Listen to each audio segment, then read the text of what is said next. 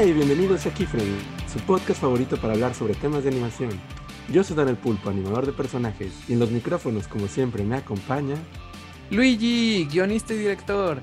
Hola a todos, bienvenidos a un nuevo episodio de Keyfriends. Estamos encantados también de tener a nuestro lado a Gloria, yo soy ilustradora y vista artist y yo me pinto sola. Estoy como siempre súper contenta de estar aquí en los micrófonos de Keyfriends. Uh, bienvenidos a todos. Y pues bueno, este episodio ya se los debíamos porque el episodio pasado tuvimos una invitadaza súper especial y con un tema súper bonito que la verdad nos faltó mucho tiempo para seguir hablando y chismeando. Sí. Entonces, pues, pues, pues nada, pues vamos a presentarlo. Ustedes ya saben quién es y pidieron otro episodio, así que Sí, les nos la pidieron mucho. Oh, Sí.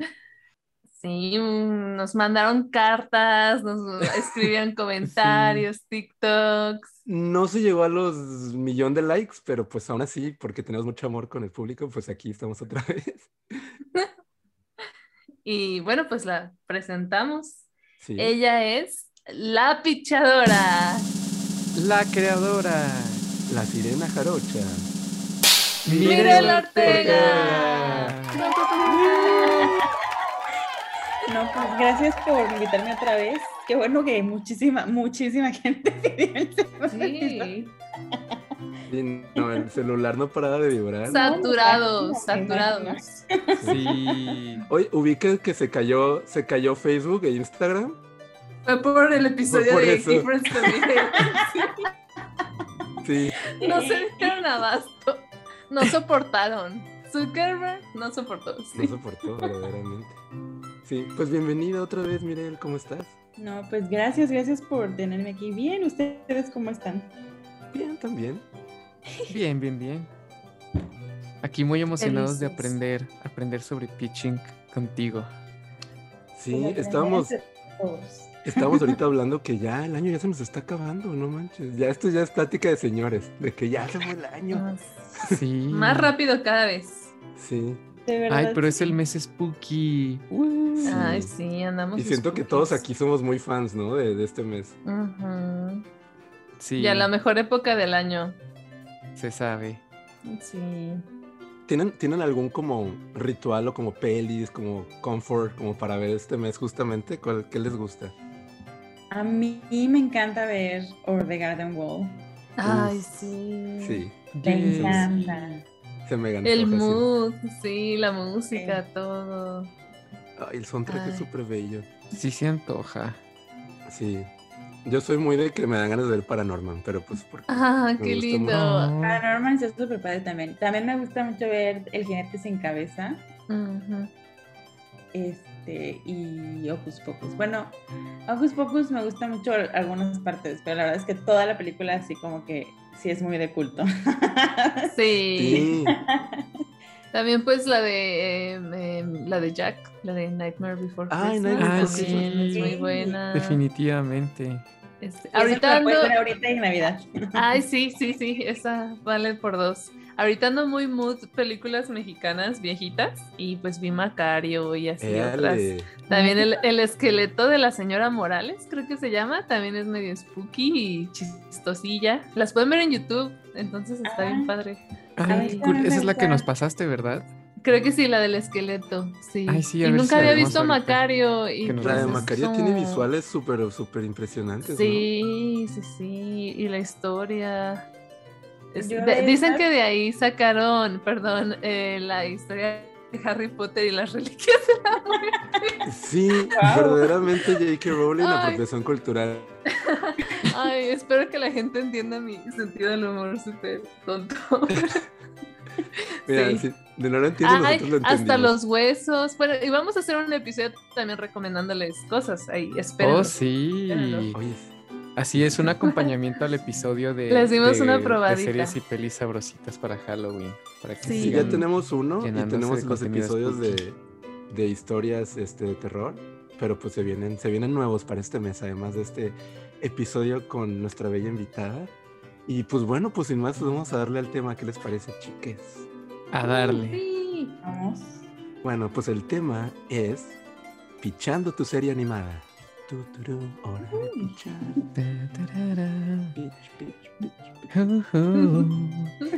Bueno, ya voy a dejar de payasear. Pues venimos de un episodio donde hablamos de cómo armar una Biblia, un, un pitch deck. Ah, pero pues nos quedamos justo en el límite, ya que tenemos esta, esta Biblia armada, pues viene lo, viene lo importante, ¿no? Porque pues pa- no sirve de mucho tener una Biblia, a menos que la quieras tener porque está bonito y quieres tú experimentar. Pero el punto es intentar vender tu idea. Entonces aquí es donde entra el pitching. ¿Nos pueden decir qué es el pitching? ¿Qué es lo que ustedes entienden? ¿Qué es, qué es pitchar? Pues es básicamente hacer una presentación de tu historia y de qué se trata como a grandes rasgos. Y básicamente explicar el, lo que ya hiciste tú, tu documento, tu Biblia. Y pues, o sea, como que hablar, hablar más como de, eh, pues, pues sí, de la historia a grandes rasgos y de cómo se desarrollaría a lo largo de varios episodios. Claro. Sí, es como solamente intentar vender esa idea que tienes tú en tu cabeza, o sea, hacer, porque es muy complicado luego uno quedarse con ideas, como hablábamos en el episodio pasado, y ya luego transmitirlas y plasmarlas, y, y más aún comunicarlas. Creo que es también todo un reto, ¿no? Sí. En tu cabeza a veces una idea puede sonar increíble, Sí. este, pero ya pararte con alguien e intentar tú explicar, dices, ok, sí te pone a temblar. También creo que uno de los retos como más fuertes en Latinoamérica, en México, es que muchos de los pitches se tienen que hacer en inglés. O sea, por ejemplo, en concursos, en el Pixelatl y en el y Ventana Sur, los pitches se hacen en inglés. Y siento que eso a muchas personas les da mucho miedo, porque pues es otro idioma y es como también otro tipo de humor. Claro. Ay, sí, si no se traduce también los chistes en- de México a otros países de Latinoamérica, todavía más si los traduces del español al inglés. Ajá, o sea, como que a lo mejor tu, tu pitch es- tiene un humor así como muy, muy específico a la Ciudad de México y eso va a estar, va a estar muy difícil traducirlo en inglés. O sea, o, o, o va a necesitar más trabajo que nada más pasar las palabras tal Sí, cual. Claro, sí, a A menos lo que mejor lo adaptar los chistes, a, cambiarlos. a Sí. una cosa muy local o nacional, pero pues sí, sí es más complicado. Sí, creo que pitchar en inglés es, es un, es un reto, definitivamente. Ujú. Sí, hay que practicarlo.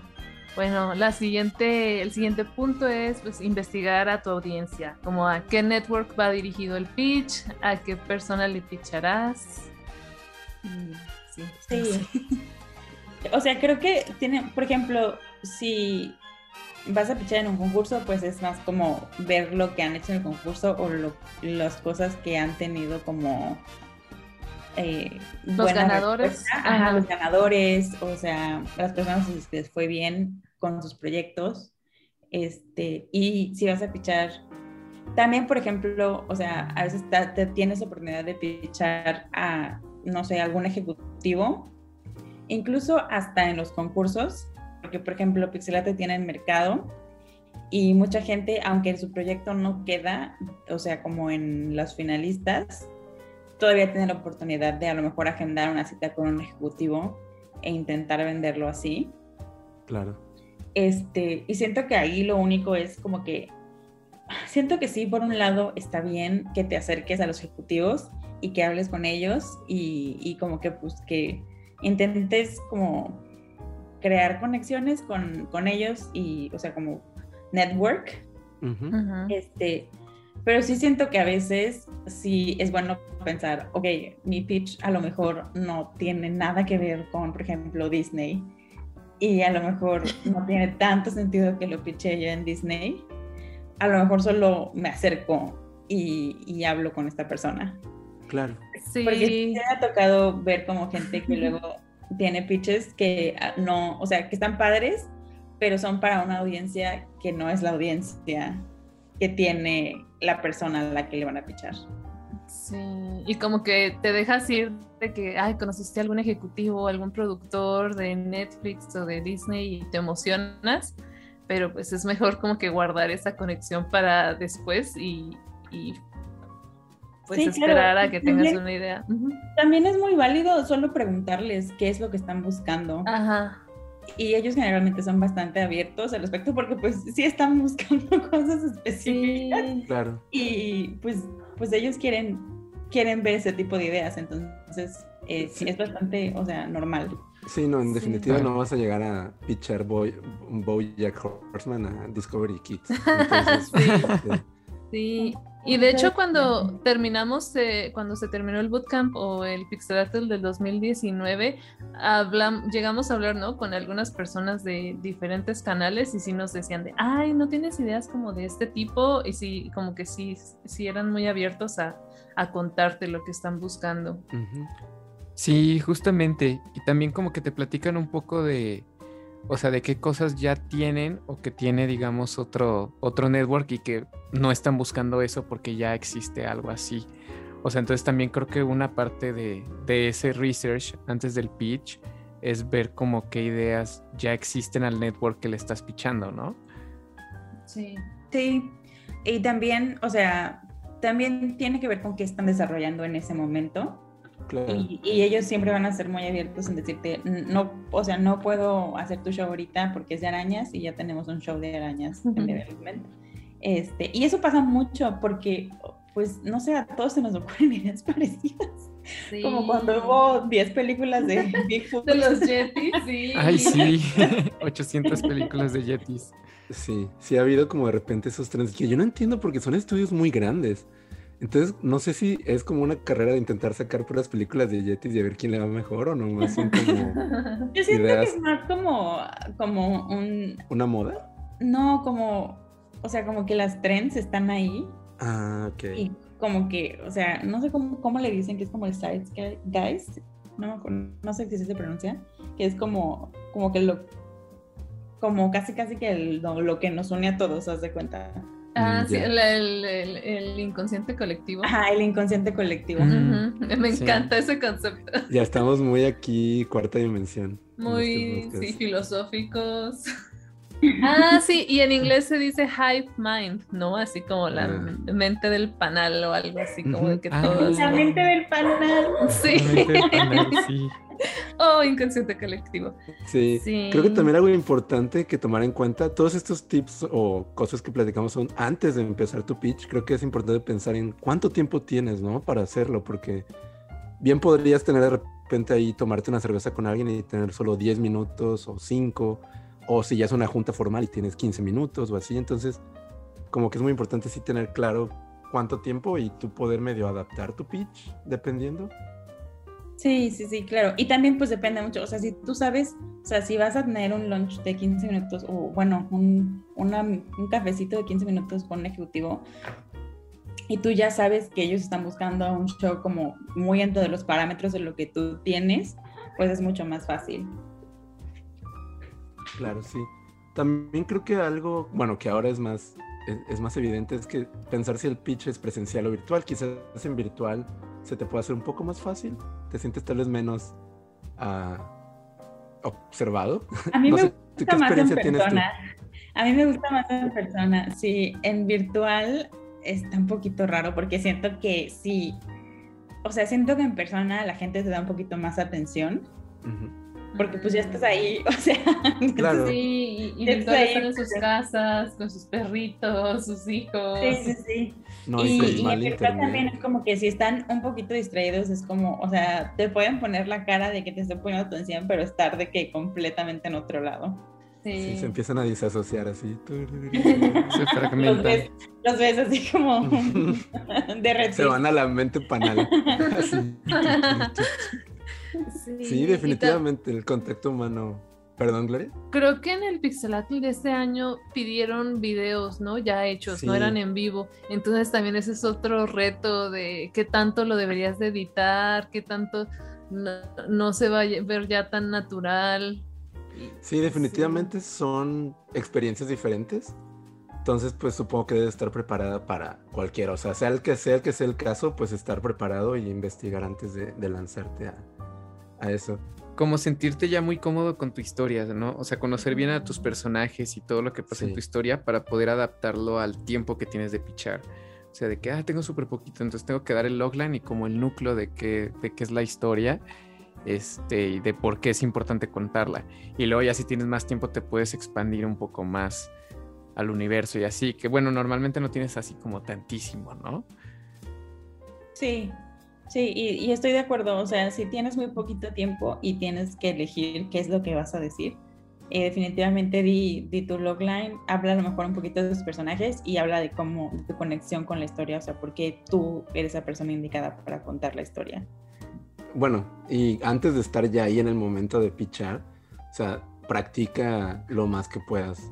Eh, creo que, bueno, las, las experiencias que tuvimos nosotros de pichando, creo que sí estuvimos ahí practicando el pitch bastante rato, sobre todo porque era en inglés, a mí me da también, como te dices, mirar un poco de, de cosita, lo de que, ay, ¿qué tal si digo esta palabra mal o, o no se entiende o así? Sí, y me acuerdo que nos cronometrábamos. Sí. O sea, y estábamos siempre como checando nuestro tiempo y era como, no, esta vez nos pasamos, hay que recortar algo. Y creo que se vuelve más como, no tiene que ser algo así tan, tan cronométricamente como ensayado, pero en la medida en que lo ensayes, o al menos así fue como yo me sentí, como que en la medida de que te lo sabes, ya te puedes dar esa confianza de improvisar dentro de ese sí, definitivamente. O sea, yo siento que yo, eh, para lo de Pixelatl, uh -huh. no tuve mucho tiempo de practicar. Este, antes, de hecho, con ustedes fue la primera práctica que hice. Mm. Qué bueno. Este, gracias Oh. por dejarme practicar con ustedes. Eh, pero sí, o sea, pero creo que a lo mejor yo tenía como de mi, o sea, como que de mi lado tenía que yo el pitch lo hice en inglés desde el principio. Mm. O sea, como que no hubo ningún, ninguna traducción. Eh, siempre lo pensé desde el principio en inglés. Y la segunda es que pues yo lo hice todo sola. Entonces, como que sí tenía como a lo mejor muy, muy bien memorizada como mi documento. Porque pues yo escribí todo. Sí, Claro, la sí, sí, sí. historia, todo. Sí, sí lo creo que eso puede fluir muy naturalmente mientras estás trabajando en el pitch, pues te lo vas aprendiendo. O sea, es tu historia y tú conoces mejor a esos personajes que nadie. Sí, exacto. Sí, no, pero de todos modos creo que valdría la pena, digo, si son Uy, definitivamente. nuevos en definitivamente. speech y eso, como, como practicar mucho. Y, y Ujú. no se sienten como atados de que tengo que decir exactamente esta palabra en este momento, a menos que sea algo crucial. Es algo como que bastante vivo y Ajá. entonces, sí ne- o sea, como que si sientes que de repente, o sea, la persona con la que estás hablando está respondiendo más a ciertas partes de tu historia, sí está bien que de repente decidas como que puntuar esas partes más. Claro. Sí, es como, es como actuar, tienes que reaccionar a lo que la otra persona te está dando, ¿no? Como improvisar. Sí, especialmente, bueno, yo este, casi siempre hago comedias, o sea, como cosas chistosas, entonces para mí, yo sí siento que eso es como hacer stand-up un poquito. Sí. Y, y es muy importante también caer bien, ¿no? Sí, Y, y no que seas como Sí. el, el, el cae bien de todos, pero sí mantenerte amigable. Sí, o sea, que también te conozcan y digan, oh, estaría muy padre trabajar con esta persona. O sea, sí. Siento que demostrar tu personalidad como es. Porque así es como, como vas a quedar como eh, con una persona, con un ejecutivo o con un estudio que entienda qué es lo que quieres hacer. Claro, sí, quieren conocerte a ti. Pues bueno, pasando a la parte de ya estando pichando ahí, ¿qué, qué diferencias tú has sentido entre pichar con un estudio o en un estudio o pichar en un festival? Ninguna. ¿Ninguna? Ninguna porque pues el Pixelatl pichamos a ejecutivos de estudios. Mm, Entonces, de verdad es muy, muy, muy similar. muy similar. Sí. Y en el- cuando tienes lo de estudio no, no tienes como agentes. Algo habías mencionado que había una, había una pequeña como parte donde había más personas involucradas. Es que depende. Eh, depende mucho como de tú particularmente, para empezar, si es tu historia o estás como con otro creador. Y, y luego muchísima gente consigue, eh, pichea, antes de pichar a estudios o pichar eh, este, directamente con un ejecutivo, a lo mejor picheas tu historia a casas productoras más chicas o independientes incluso. Y esas casas productoras están como que em- empiezan a estar como attached a tu proyecto y en ese caso, pues ya hay más gente involucrada. Y, y sí tienen mucho este, que decir o como input los otros eh, que se van añadiendo o tú cómo lo? Depende también, pero generalmente sí. O sea, Sí. porque generalmente eh, estás intentando como que, que el proyecto funcione para todos. O sea, porque también las casas productoras también tienen como que su lo que ellos producen o por lo que son conocidos. Entonces también es como que tu proyecto también tiene que encajar con este tipo de cosas. Y también puede ser que hay gente que también lo que también consigue es este, algún, alguna persona famosa dentro de su pitch. O sea, a lo mejor eres bien amigo de Jack Black y entonces Jack Black va a ser una de las voces y eso también como que tiene como un peso. ¿no? Mucho jale, sí. Ajá. Oh, qué fuerte. Ya, pues hay que hacernos amigos de Jack Black. Puede ser Sí, sí, cualquier, o sea, como que sí, como que de alguna manera, mientras más como cosas puedas traer tú ya al proyecto, Mm, es mejor. Es, es, o sea, también en Latinoamérica, por ejemplo, en Ventana Sur, eh, también es como si ya tienes un productor, va al productor, al pitch, y, o sea, si ya tienes cierta determinada cantidad de dinero para la producción, también mencionas eso. oh. Entonces es, es parecido en ese sentido de que mientras más cosas, o sea, ya traigas tú dentro de tu resueltas. sí, claro, obviamente se hace más como algo más que el estudio a lo mejor dice, bueno, está, ya, ya está resuelto, ya están resueltas estas cosas. Ajá, Y claro, ajá. dices, traigo esta idea, es esta animación 2D, va a ser barato porque me imagino los monos con este diseño, tal, va a costar tanto por episodio. Digo, es toda una chamba, ¿no? Investigar todo eso, Sí, pero claro. sí. O en el, en el caso, o sea, también puedes decir, no, pues traigo esta idea y esta casa productora me está apoyando. Y entonces incluso la casa productora es la que se encarga de ver a quién vas a pichar. Mm, Porque pues ellos también tienen sus contactos y también tienen como que sus deals con diferentes estudios. Entonces como que todo eso cuenta. Claro. Ok, entonces, ya que vas a arrancar tu pitch, este, yo creo que una de las, de las partes que más nos genera nervio es cómo empezar. O sea, en tu experiencia, ¿cuál es la mejor forma de empezar? ¿Cómo romper ese hielo al momento de pitchar y captar la atención de, los ejecutivos? Pues, o sea, generalmente, pues no sé, generalmente te presentas y, o sea, pues desde el principio mostrar tu personalidad. O sea, yo, por ejemplo, yo me río todo, como se pueden dar cuenta en este podcast, y como cosas así, y como que eso es muy, como que aparentemente eh, llama mucho la atención. Claro. Este, pero sí, o sea, siento que totalmente tiene que ver con la persona que está pichando. Generalmente te presentas y generalmente empiezas por, o sea, como de dónde vino la idea. O sea, como que tu conexión con esta idea de que yo es este pitch porque y explicas como que un poquito de tu background y cómo llegaste ahí. Y a lo mejor no es tanto, o sea, no es tanto presentarte en el sentido de, este, yo he hecho estas cosas y he, he trabajado con esta persona y así, o sea, pero más como yo pues tengo experiencia y también, o sea, historia por estas, estas cosas que son como muy específicas a mí y como que experiencias muy personales. Claro. Sí, sí, quieren saber como de sobre ti, ¿no? Porque quieres contar esa historia. Ajá, claro, porque, o sea, porque tú quieres contar esa historia. Sí, sí, no, no es lo mismo como que Jorge Gutiérrez cuente Maya y los tres, que es mexicano, inmigrante en Estados Unidos y todo ese bagaje como que sí aporta este, una riqueza de lo que va a hacer. No quiere decir que si lo hace alguien más no, pero pues no va a ser lo mismo, o sea, cada persona tiene como su punto de vista. Sí, específico. claro. Sí, Claro, y o sea, por ejemplo, Jorge siempre cuenta historias muy sobre la familia. sí, Ujú. súper. Y está relacionado. Claro, tiene mucho que ver también como con su background como cultural. Sí, algo había leído que decía, una gran idea puede terminar siendo ejecutada mal si no tienes a la persona indicada para contarla.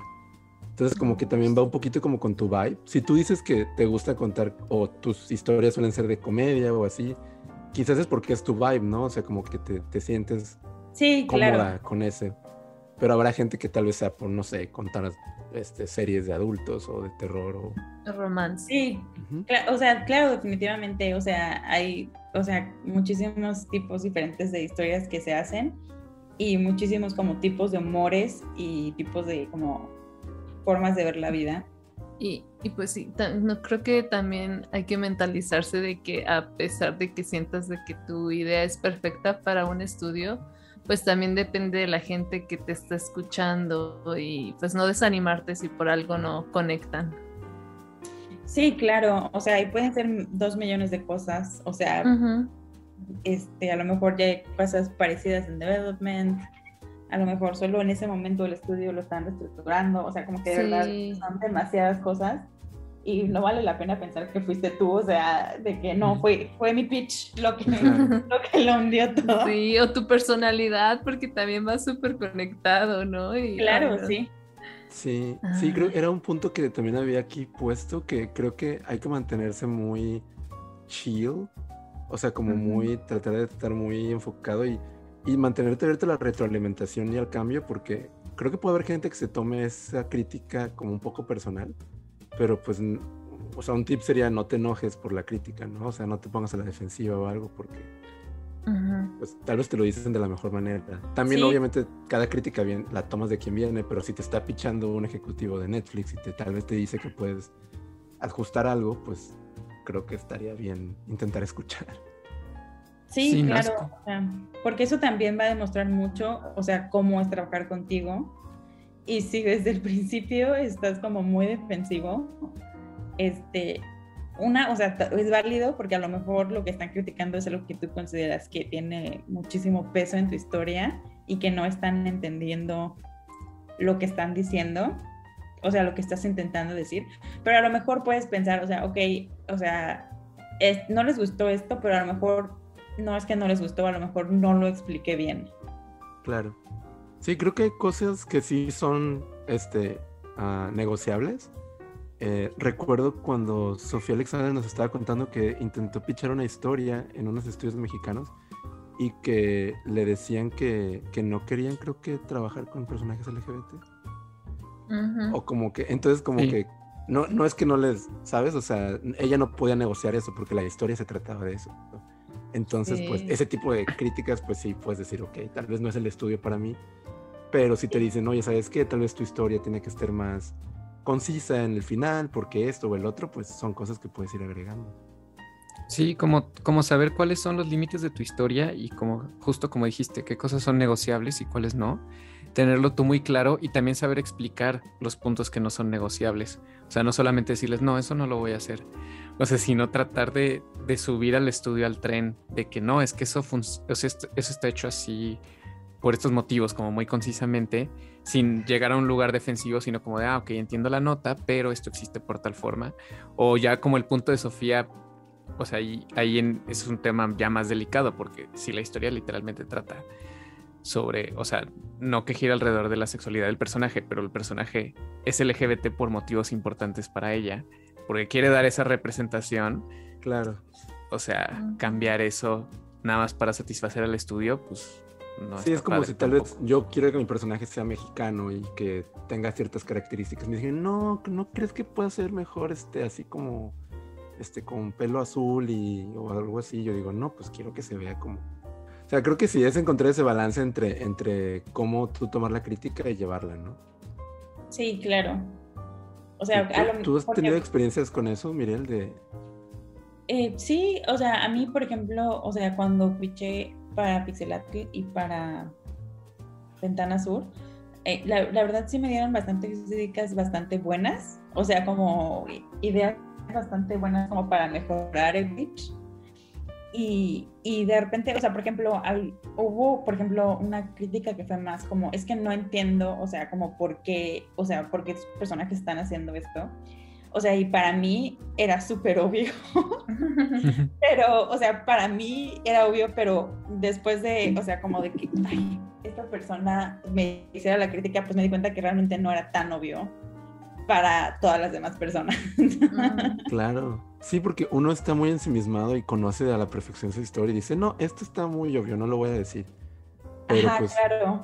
O culturalmente, o sea, como que ¿También? yo también casi siempre hago historias que tienen alguna conexión con, pues, con ser inmigrante y ser eh, mexicano. Entonces, a lo mejor hay cosas como culturalmente a mí se me hacen muy obvias y para otras personas no son tan obvias. Sí, es cierto. Y luego ya conoces también tu, tu historia, que, que hay cositas que se te van a escapar. Y siempre está padre que alguien más lea a alguien con una visión fresca que pueda llegar y darte ese, ese giro de, ah, esta parte no se entiende tan bien. eh, o falta esta cosita, o cambiarle esta cosita. O sea, creo que en procesos de, de guion, de personajes, de historias, es muy importante siempre, como de vez en cuando, volver a traer a alguien fresco a la mesa y que te le dé una leída a todo. Sí, claro. O, o no sé, a lo mejor hay críticas que en ese momento no entiendes, este, pero pues no descartarlas, o sí como no, no tiene sentido. O sea, como que a lo mejor piénsalo. A lo mejor en unos meses eh, dices, ah, ok, ya entendí cuál, qué me estaban queriendo decir. claro, y quizás es que eh, sí, como depende en qué momento estés de tu, como de tu pitch. O sea, puede ser Sí. algo muy early y tal vez no tienes resueltas muchas cosas y ellos ya te están preguntando cosas más que no has contemplado. Entonces, pues sí, todo va evolucionando. Por eso es que hay que mantenerse muy como abierto al cambio. Claro, y también, o sea, obviamente mientras más pitches hagas y más historias desarrolles, vas a ir aprendiendo y te van a ir quedando mejor. Y a lo mejor después, o sea, ya cuando vas como en la séptima, dices, ah, ok, o sea, ahora que lo veo, la primera no estaba tan padre. y le hacía falta muchas cosas. Y a lo mejor puedes volver a trabajarla, pero sí es como importante como no, o sea, no casarte con que esta es la mejor idea que he tenido en mi vida, porque muy probablemente no es cierto, probablemente vas a tener mejores ideas. Sí. No, y aunque, aunque quedara esa idea, va a cambiar, ¿no? Si se llegaste a hacer. O sea, Claro. Sí, creo que es como hacer dibujos de que tienes que sacar tus 10.000 dibujos feos y para tener uno bonito. No, no creo que sean 10.000 pitches, pero si no, ya valió. Pero sí, de cada uno vale. aprendes. Y cada, o sea, cada nuevo que sacas es en muchas formas mejor al anterior. Sí, O sea, algo que también quería, callo. quería ver es que al momento de pichar, a mí me ha tocado, bueno, escuchar algunas veces que cuando empiezan a explicar la historia, como que justo lo que decíamos, que la persona lo- la conoce tan tanto, o tiene tantas ideas, o como tantos detalles muy ricos de que es un caballero que usaba una armadura, que brillaba en la noche cuando hacía luna llena. Entonces como que se empiezan a perder un poco en los detalles, ¿no? Entonces como Sí.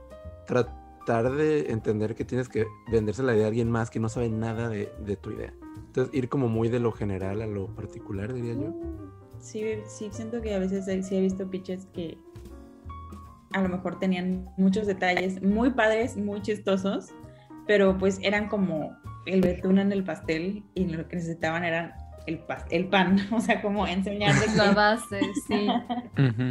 Sí, No, luego nos podemos perder entre tantas cosas y sobre todo esos pitches que son como universos súper más complejos y que tienen como todo ya un background de eventos que pasan antes y se crea como un universo distópico y una Yo había visto el ejemplo de, de pitchar como Avatar, o sea, quizás es como, puede parecer como un universo muy grande, pero pues tienes que primero hacerle entender a la persona que se lo vas a vender como de qué va toda la historia, ¿no? Como que es un niño que va a salvar a, a las naciones y controla estos elementos y así. No te vas a ir a Pues- preguntar de que, ah, es que el, el tío Zuko y el tío de no sé quién. Sí. Es que de hecho el intro de Avatar es su pitch. Sí, es, es- Sí. es impresionante ese logline. Ajá, y con eso ya estás picadísimo. O sea, ya está muy padre empezar con eso y luego ya entender un poco sobre quiénes son estos héroes que van a, o sea, que se van a embarcar en esta aventura y cómo se relacionan entre ellos. Pero creo que un punto de partida buenísimo, el intro de Avatar es un gran pitch. Sí, Sí. definitivamente. O sea, te queda clarísimo en dónde estás situado y qué está pasando y quiénes son los buenos y quiénes son los malos. Sí, todo. todo Sí, está, está muy cool, ¿eh? La verdad es que es- eso es un súper ejemplo. wow. Sí, y hablando de los personajes, antes de que pasemos a la siguiente sección, o sea, ¿tú cómo, cómo platicas de los personajes con los demás? O sea, porque hay como muchas formas de, de, de de acercarte a, ese, a esa parte del pitch. Y había por ahí visto, creo que fue Jorge también, porque amamos a Jorge.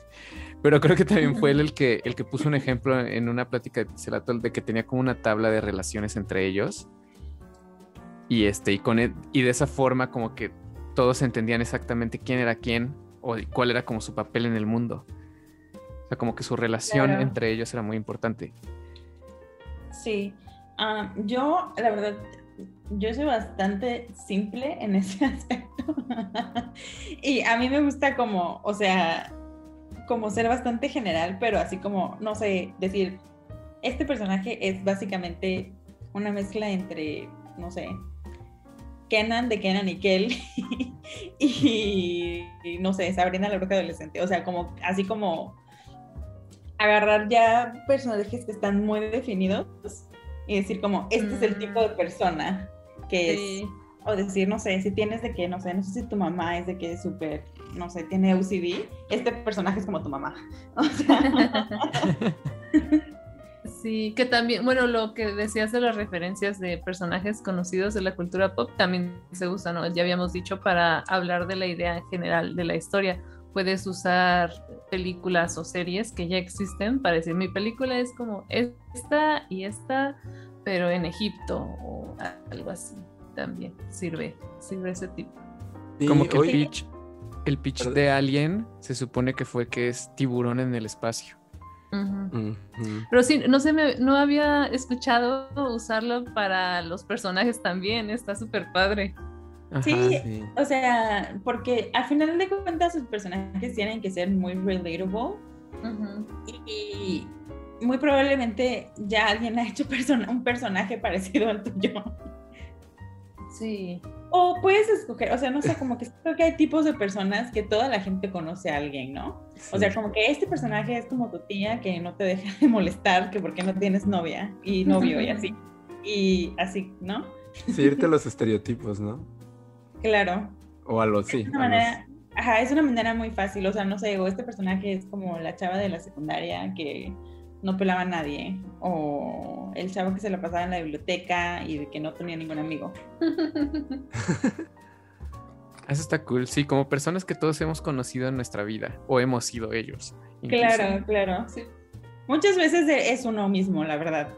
Como este personaje soy yo, básicamente. Sí, oye, es una pregunta interesante. ¿Qué tanto tú te... Bueno, ya habías dicho que sí, tu background es muy importante, pero ¿qué tanto tú te te reflejas en tus historias. Y personajes. Siento, que yo bastante. y siento que la mayoría de la gente bastante. Sí, creo que incluso si no es consciente, ajá, consciente o inconscientemente lo haces y todos tienen un pedazo de ti. Claro, o sea, dicen que escribas de lo que sepas, ¿no? Sí. y de qué sabe uno. pues sí, uno mismo. Ahora viene una gran pregunta una gran pregunta que es de que, pues después del pitching y ya, o sea, sales, pasaste todo ese momento difícil, ya se acabó, se acabaron los nervios, sobreviviste. ¿Y ahora qué haces? Pues, pues ya está en manos de Dios. Vas a la capilla, Te relajas, sigues con tu vida y esperas lo mejor. Te vas a Zapopan de rodillas. sí. Rezas, tienes alguna la prendida, la apagas. si la tienes apagada, la prendes. Sí, creo que es importante porque luego nada más es como pichar, pero que, que a ver, anotamos algunas cositas que pueden tal vez como ayudar o, o cosas que hemos pensado y que nos han funcionado. Pero una es otra vez mantenerte abierto al cambio y lo que habíamos dicho, después del pitch, estar muy atento a lo que te dicen los ejecutivos o incluso se lo picheas a, tal vez a un ejecutivo, no siempre te lo terminas pichando a un ejecutivo, puede ser un creador o a un artista que tal vez admiras de alguna forma. Claro, o alguien que quieres traer a tu proyecto, a lo mejor. También, sí, claro. Entonces, como, ¿qué pasa después del pitch? Ok, pues toma en cuenta qué feedback te dieron y ve qué tan posible es como incorporarlo, ¿no? Sí, este, sí, definitivamente siempre, o sea, si puedes tomar notas o si puedes ya después así escribir todo lo que te dijeron, siento que vale mucho la pena porque obviamente se te va a olvidar. Por, porque es pues algo más, o sea, no sé, a lo mejor tienes muchos nervios. sí, puede ser que estés en el rush ahí de... Claro. Y al final de cuentas también, o sea, fichar, aunque tu idea a lo mejor no quede, también de alguna manera es empezar a generar una relación con esta persona, o sea, con la persona a la que estás fichando. Entonces, pues también, eh, pues yo diría, o sea, a lo mejor mandarles un mail, darles las gracias por su tiempo, este, por escucharte, eh, y pues, y que, o sea, que te gustaría, o sea, seguir en contacto por si pues después se te ocurre algo más. O sea, aunque esta idea no sea la idea que ellos necesitan en ese momento. Claro, sí, hacer conexiones es nuestro siguiente punto que tenemos aquí. Y es justo lo que dices, o sea, no dejarlo solamente de que, ah, ya piché con este ejecutivo, eh, pues a fin de cuentas conectar humanamente y te les, oye, muchas gracias, este, tal vez lo ves después en un festival y no le vas a pichar, pero pues platicas con esa persona, ¿no? Claro, claro, y pues tampoco, o sea, si no les gustó tu idea, no tomártelo personal, porque no es personal. o sea, a veces, pues por muchas cosas no se hacen las cosas. Ellos están haciendo su trabajo, ¿no? Y pensando lo que le conviene al estudio, no necesariamente ellos. claro, sí, siento que sí hay gente que a veces, o sea, como que les dicen como que un no y se lo toman muy personal, así de que, o sea, nunca voy a volver a pichar con esta persona, o sea, sí me explico y siento que no es como una buena actitud porque no te ayuda y no los ayuda y, y pues al final como que realmente solo te, tú mismo te estás cerrando a una posibilidad. Quemando puentes. Sí, quemando puentes. Bueno, no sé si tocar ese tema, pero recuerdo que hace unos años una persona puso algo en, el grupo, un grupo muy conocido de animación en México. Sabía que iba a salir al tema. Oye, es que Pati Chapoy aquí, pero...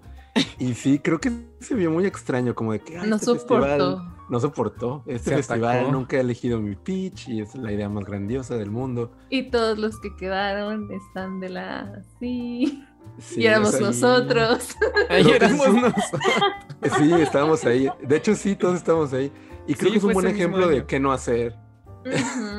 sí, sobre todo. Sobre todo en un lugar público, ¿no? O sea, tal vez haces un, un, berrinche con tus amigos de que, ay, están todos horribles, no manches, mi idea era mejor. Ok. y bueno, claro, un, este un, berrinche y después te arrepientes, pues pides disculpas, ¿no? sí, también es válido. Sí, pero luego un berrinche así de público, o sea, en los grupos de la industria de animación, donde un montón de gente, pues casi que todo, mucha gente de todos los estudios de México están ahí y ven tu berrinchito, pues, o sea, más la gente del festival de Pixelatl y así, más la gente que podría luego trabajar a tu lado. Era Ventana pues, Sur, Pixelatl, Chilemonos, Chilemonos. Fest, bueno. Sí, todos así se enteraron. No, pues sí es, sí es un lío, porque luego, o sea, yo, por ejemplo, si luego me vuelvo a topar a esta persona y sé que es él, pues ya sé cómo va a reaccionar cuando tenga una crítica negativa o algo no le salga. Entonces, ¿vale la pena trabajar con esta persona? No lo sé. Tendrá que como que, o sea, yo creo que sí podría salir de eso, pero va a tener que echarle muchas, muchas ganas cuando simplemente pudo no haberlo hecho y seguir con su vida, sí. Punto muy importante, lo volvemos a remarcar, sean chill, relájense, respiren mucho, no se tomen nada personal. Sí, y también si usan, si usan redes sociales como Facebook o Twitter, este, y se quieren dedicar al mundo de la animación o todo esto de la industria del entretenimiento, si quieren poner como que opiniones muy controversiales, tengan un Twitter privado a lo mejor o algo que no se relacione con el profesional. Y en el profesional, pues manténganlo más tranquilo. O sea, doble vida, dices tú. No, bueno, no necesariamente doble vida, pero... ¿Cuál es tu Twitter personal, Gloria? Vino Siempre se me olvida. yo al final uso el profesional como si fuera personal, pero no tiro caca. Esa es la diferencia. Digo, si no, si no van a tirar caca, lo pueden mantener en el primer... Sí, no, pero hay una, hay una muy delgada línea, bueno, no delgada, pero hay una línea entre ser profesional y dar una crítica o dar un punto de vista a solamente tirar verborrea y maldecir. Y echar caca. Sí, digo, está bien desahogarte, pero pues puedes hacerlo con tus amigos, en un espacio donde te sientas confiable, dejar que pase tu enojo y el momento así de calor, de rabia de que no quedaste en el concurso. No ¿Eh? hagan esto en sus pitches. sí, ya nos estamos yendo por la tangente con esta historia. Pero, pero sí, como este, en resumen, eh, pues manténganse profesionales. Buena onda. Sí. Y lo que decías, Mirel, conectar con tu industria. Este, en el Pixelatl que acaba de pasar, yo vi unos pitches, eh, como fue todo digital otra vez, vi pitches por Discord. Se puso muy bonito una actividad de que pues la gente solita dijo, ah, yo no quedé, pero tengo mi pitch, ¿quieren escucharlo? Oh, Y ahí estaba la gente pitchando, o sea, se me hizo como algo muy sano y, y, y padre, ¿no? Como, como ver que la gente intentaba también como dar a entender su historia y le hacían preguntas y decían comentarios y así. Entonces, pues todas esas cosas son válidas, digo, a fin de cuentas sirven para practicar. Sí, al final pues es una oportunidad de crecer Sí. ah, como, como storyteller, como alguien que cuenta historias. Y mientras más lo hagas y más como que te den feedback y aprendas, mejor. Sí, no, y el proceso de vender una historia es, es- es muy largo, ¿no? O sea, de- desde el desarrollo hasta ya que se pueda vender. Entonces también tienes que darte cuenta de todo eso que aprendes, este, haciéndolo. Entonces no es como que tiempo echado a la basura si por algo no llegara a quedar esa idea, pues todo lo que aprendiste, pues te sirve para lo que sigue. Bueno, y esto nos lleva a uno de los últimos puntos que tenemos aquí, que es pues continúa ganando experiencia en la industria, ¿no? Porque en la medida en la que estés más preparado eh, y conozcas más los procesos, ya sea que te dediques a storyboard, animática, este, desarrollo visual, animación, vas a conocer más los procesos y si pichas una idea, pues puedes involucrarte más. Me acordé de una de las tantas pláticas que hemos escuchado de Jorge Gutiérrez, que él decía que sí, él pues él es director y showrunner y así, y este, pues él quiere hacer todo a veces, así character design y muchas cosas, es, es guionista y así, pues también a veces no se puede hacer todo y también eso va a ser muy, muy, muy demandante. Entonces, pues sí, trabajen en equipo, amigos. Sí, definitivamente. Sí, y pues al final de cuentas disfruten el proceso y pues continúen pichando. Esta idea tal vez Sí. no avanzó, pero pues quién sabe si después, como dice Mirel, aprendes más y puedes modificarla después o por algo puede de repente ponerse de moda una historia de, no sé, de algo muy raro, dinosaurios en el espacio, De Yetis. De yetis en el espacio. A lo mejor los Yetis se van. De nuevo, sí. Y pues tenemos algunas preguntas del episodio pasado. La nueva sección, preguntas de los key friends. Me gustó. Sí. ¿Quieres leer alguna, Gloria? Sí. Nos pregunta Lector Z. Si se trata de una serie, ¿es necesario definir toda la historia de principio a fin o solo los posibles primeros episodios? Pues depende, depende de, depende de qué tipo de, de serialización estás haciendo. O sea, porque puede ser, si es como un arco súper, o sea, si estás haciendo, por ejemplo, como Maya and the Tree, que es una miniserie y que es como de principio a fin, pues sí necesitas tener ya todo desarrollado, o sea, el arco, a lo mejor no qué va a pasar exactamente en cada episodio, pero sí como hacia dónde está yendo, hacia cómo termina y como cuál es el punto como lo más importante que va a pasar en episodio, no sé, cuatro, este, cosas así. Eh, si tú, si es más como Bob Esponja, que es más como un body comedy y como que cada episodio es como bastante independiente el uno del otro, pues solo necesitas como ejemplos de episodios de las cosas que podrían pasar con tus personajes. Y si es algo que es como independiente, pero también tiene una ligera serialización, pues sí es importante tener como un poquito la idea de tu arco principal y también como ejemplos de cómo serían los episodios en general. Ok. Perfecto. ¿Y de los episodios, estos deben relatarse como sinopsis o guiones tal cual, desarrollados? Sinopsis. Definitivo. Súper bien, sí. Digo, puedes escribir los guiones si quieres. Si te encanta. Sí. No daña, creo que no, no afectaría mucho que tú Date. escribas el guion y te lances, que fue algo que hicimos cuando pichamos. Pero Es fue más para, aprendi- para aprendizaje. tenemos- No todos tienen a Luigi y así. No. pues, ¿no? Y, y yo también quería que Luigi me enseñara cómo a, a cómo escribir un guion, entonces pues Ah, aproveché eso. Sí. Sí, pero hay gente que piensa que tienen que contratar a fuerzas un guionista para esta etapa y a lo mejor me- mejor espérense un poquito. Así, Ay, no, yo digo sinopsis que lo bien. contraten ya. Contrátenlo crees? ya. Ah, necesito el trabajo. Contrátale si es a Luigi. Necesitamos Honestamente, yo también los opino. guionistas. opino que contraten un guionista porque generalmente los shows los venden los guionistas. Uh. O sea, temblamos. Chéquense, chéquense. sí, o sea, si eres artista y guionista, tienes como algún background de guion, me parece excelente idea. Este, Double thread. Double check. Pero si no, si no tienes como que muy, si tienes una idea, pero no, no tienes como ningún tipo de entendimiento sobre arcos y guiones y como dónde, dónde tienes que poner la acción y dónde va a empezar el final y, y el primer acto, segundo acto, tercer acto, a lo mejor sí conviene que contrates un guionista. Sí, o- dé una Si es. Luigi Moreno, mejor. Contacto a Ay, Luigi. No, Cuando quieran. Sí. No, sí, definitivamente hace la diferencia. O sea, me ha tocado leer o escuchar pitches que podrían haberse explicado mejor si los hubieran como parafraseado diferente. O sea, Mm, Sí, es que escribir es bien. también una, escribir es una habilidad y es una cosa que se, con la práctica mejoras mucho también. Sí, creo que se da muy por sentado a veces. O sea, como de decir todos pueden escribir o todos pueden dibujar, ilustrar. O sea, es un skill, todas esas cosas son skills que requieren mucha práctica y, y estudio, Sí. investigación. Entonces, pues sí, no lo den por sentado. E incluso si, si, no, si no pueden contratar a un guionista, pues al menos una asesoría o algo así, una edición de su Biblia, o alguien, o, o si tienen un amigo guionista que les puede apoyar en ese proceso si todavía están muy temprano y no pueden todavía invertir, eh, pues bueno, también ayuda. Claro. O sea, igual Sí, del otro lado, si eres guionista y, y- y tus skills no son la ilustración y tu Biblia necesita ilustraciones, pues también, jálate a un Eso ilustrador o haz una alianza o contrata a alguien. Sí, se da mucho el trueque de, de habilidades, ¿no? Sí. De yo te hago el guion, tú me haces el concept, así es, es muy válido, es muy bonito. Sí. Muy, muy válido. Pero este, pónganse de acuerdo bien en qué espera el uno del otro que les vayan a enseñar. Hagan Sí. su contratito.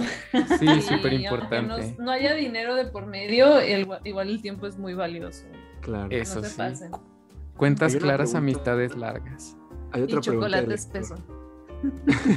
del lector Z. Va- venga de ahí, Dan. que dice, se mencionó una estructura básica, pero ¿qué otros aspectos serían recomendables de incluir para atraer la atención? Uy, Uy. Estructura básica en la Biblia en sí. en la Biblia, sí, es del episodio pasado. Es que depende muchísimo de tu historia. Sí, también pensé en esto, creo que depende de la historia y del mood. Sí, es que la verdad es que hacer una Biblia es literal como hacer casi, casi también como un pequeñito tra- trabajo de arte. Y, o sea, es como bien independiente y bien específico a la historia que quieres contar. La verdad es bien divertido. Bueno, a mí me parece muy divertido. Sí, O sea, como la Biblia en sí, como sin pensar necesariamente en que se va a hacer, se va a hacer un show ni nada, como este tener como el documento en sí me parece como bastante self-contained y, y, pues te, te da mucha la oportunidad de jugar con cosas dependiendo de, de qué se trata tu historia. claro. Sí, es pues como creo que con un que- librito. Con que mantengas, con que tengas en mente la estructura básica, es decir, que, que cuentes el logline, el, sin- la sinopsis, personajes, tal vez tú le des un twist de alguna forma dependiendo. Pero a fin de cuentas, el, el punto es hacer entender a los demás qué quieres contar. Ese es el objetivo. sí. Entonces, tal vez la- la forma pues, puede ser un poco diferente. Tal vez de repente puede que alguien cante una canción. Ah, sí, en el o- pitch, ¿verdad? Que creo que se nos pasó un poco hablar de eso, de cómo, de si usar efectos o algún material de apoyo a la hora de hacer tu pitch. ¿Tú has Este, visto algo así, Mirel? sí. Hacer un reveal.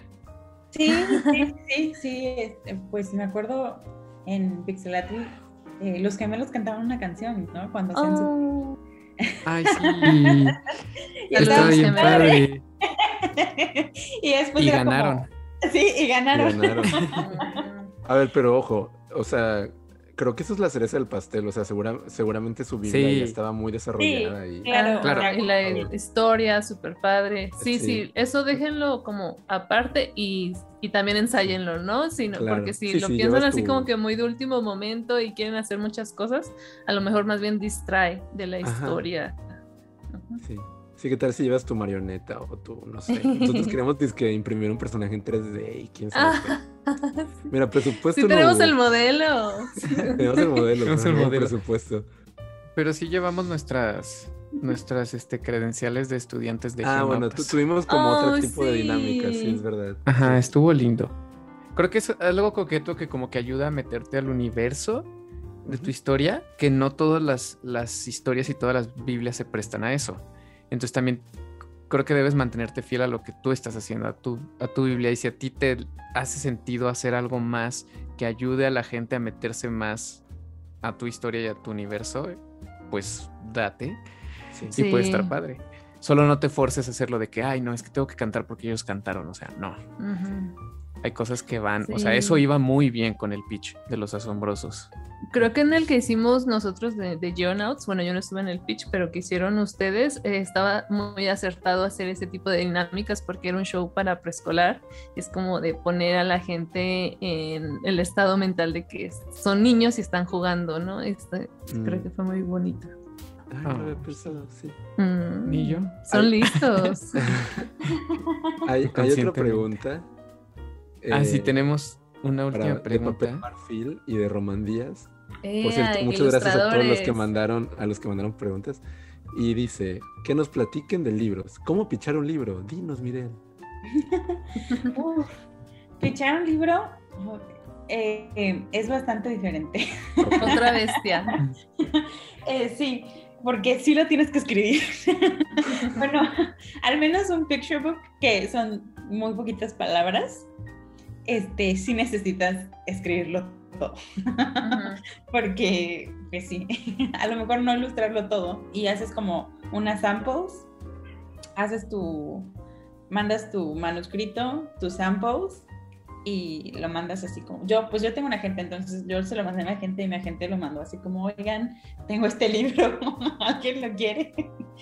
Y pues ya, esperas lo mejor, ¿no? También te relajas, lo dejas que pues tome su curso y pues ya, es como mucho más fácil en ese sentido porque es, es menos, o sea, tú no tienes que ir y platicarle la historia a nadie, este, pero pues tienes que, tienes que escribirla muy bien, Pues, pero pues supongo que si estás escribiendo un libro es por algo. te gusta escribir, te, te comunicas bien escribiendo. Tienes una historia que contar. También, también podrías recibir una asesoría para escribirlo.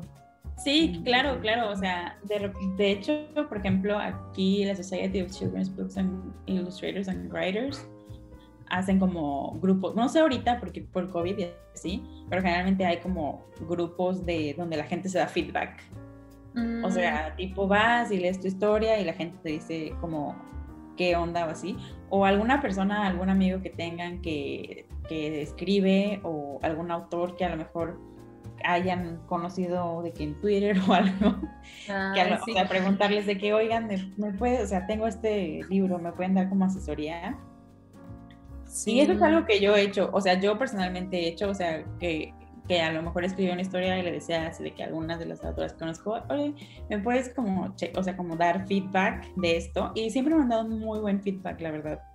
Ay, qué buena onda. Eso quería hablar también de si son ilustradores y o también en animadores y lo que sea, a, usen Twitter porque ahí también hay varios eventos en los que este que, se, que serán como agentes y también gente que trabaja en editoriales que están buscando pitches y hasta ponen, estoy buscando pitches de gente diversa, estoy buscando pitches así y hay varias fechas en las que tú pones tu pitch del libro en un tweet o así de novela gráfica y si te dan like es que quieren saber más del proyecto. Son dinámicas súper padres, pero sí tienen que estar como que acostumbrados a poner su trabajo en Twitter y, y hablar con más gente. Sí, algo importante que resume un poco varias cosas es aprender a ser vulnerable, ¿no? Ser vulnerable mm. es como exponer tu idea allá afuera. A veces somos como de, no, mi idea es como mi bebé. Sí, es, eso es, siento que es de lo más difícil, o sea, sí. como que tener como, no sé, de poder, o sea, tener como, poner tus ideas así como que tan al descubierto y así, sí es como, siento lo más difícil. Porque sí, pues te, te expones. Gente, y, y siento, o sea, también siento que mucha gente piensa que, ok, no sé, tengo 21 años, tengo esta idea, pero no, no se la quiero enseñar a nadie porque tengo mucho miedo.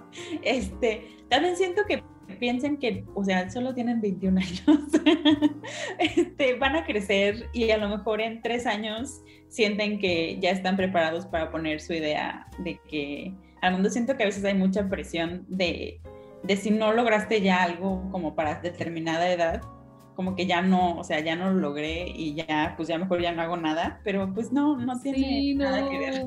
No se dejen engañar. Sí, no, no hay edades para alcanzar el éxito.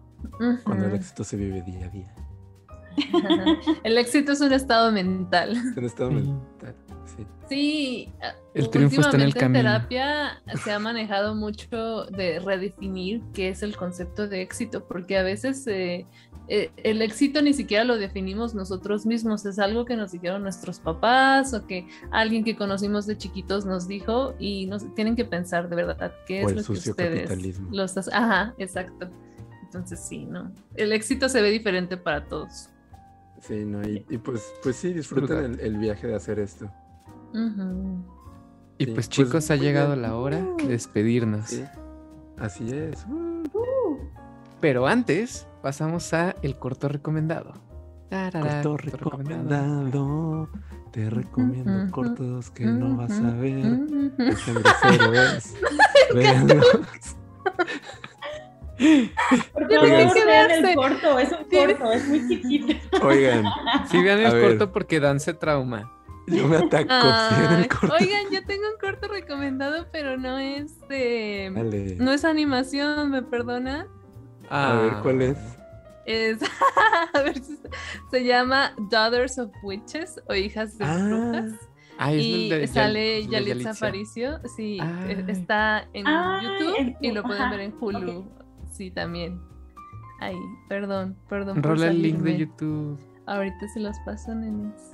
Muy bien. Ahora sí vamos al corte recomendado animado. al de verdad. Al, que no ve nadie. No, si lo ven, pongan su, pongan su pulpito, acuérdense.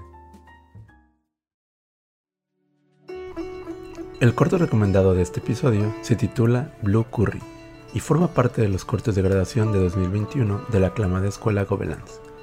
Dirigido por Magali Dunchang, Chien Jung, Jimin Jong, Bajaboja Pancharia, Lea Petresky. Espero haber pronunciado los nombres bien. Blue Curry nos narra una bella lección de vida a través de la preparación de un delicioso platillo. Especias, frutas, verduras, todos diferentes entre sí, pero mezclados en armonía para crear algo maravilloso y único. El corto es una colorida metáfora sobre la diversidad, llevada a través de la curiosidad e imaginación de un niño. Como siempre nos tiene acostumbrados con una increíble ejecución en la animación y la forma de narrar visualmente una historia. Recuerden que podrán encontrar el link del corto recomendado en la descripción del episodio en YouTube, así como en nuestras diferentes redes sociales. Disfrútenlo, Keyfriends.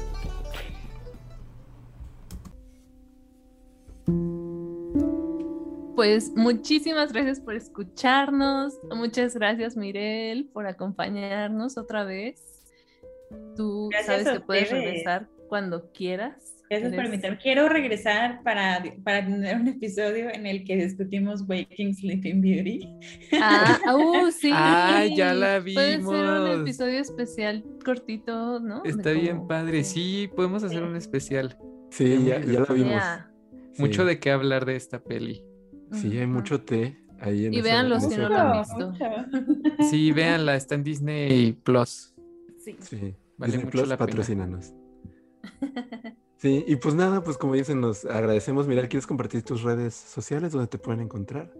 Sí, uh, me pueden encontrar en Instagram en arroba msmirel, M-I-R-E-L-L-E. -E. Tan pinche Con doble L. Con doble L. Y en, um, en Twitter como arroba mo moxby underscore. Con V. sí, Mox. O sea, M-O-X-I. No. M-O-X-V-I. Guión bajo. Guión bajo. Sí. Sí. Igual vamos a poner, vamos a poner tus redes en la descripción. Así le decíamos en en la maestría, la Moxby. Suena bien misterioso. Es, es básicamente, o sea, porque me- ah, yo cuando firmo, no sé si a- no sé si nadie lo ha notado, pero yo cuando firmo mis dibujos, mis ilustraciones, pongo mi nombre y pongo en números romanos el año. Ujú. Entonces creo que cuando hice era 2018 o algo así, pero creo que ya estaba tomado el 2018, entonces no sé, no sé qué hice. Entonces el 2016. Uy. Ah, no sabía el detrás de, el detrás de tu arroba. Ujú.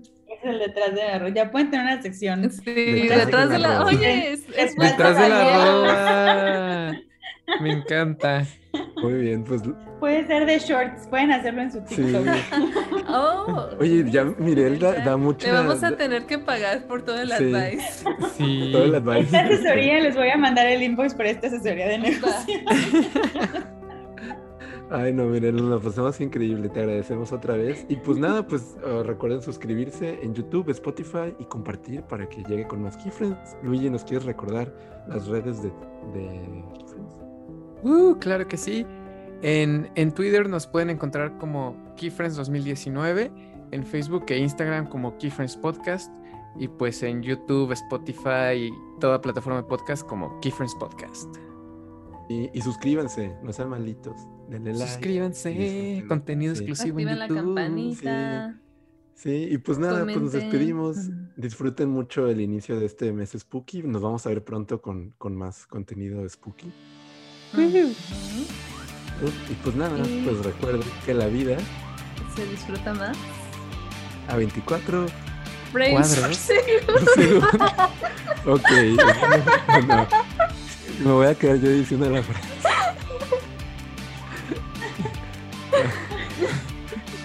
Recuerden que la vida se disfruta más a 24 frames por segundo.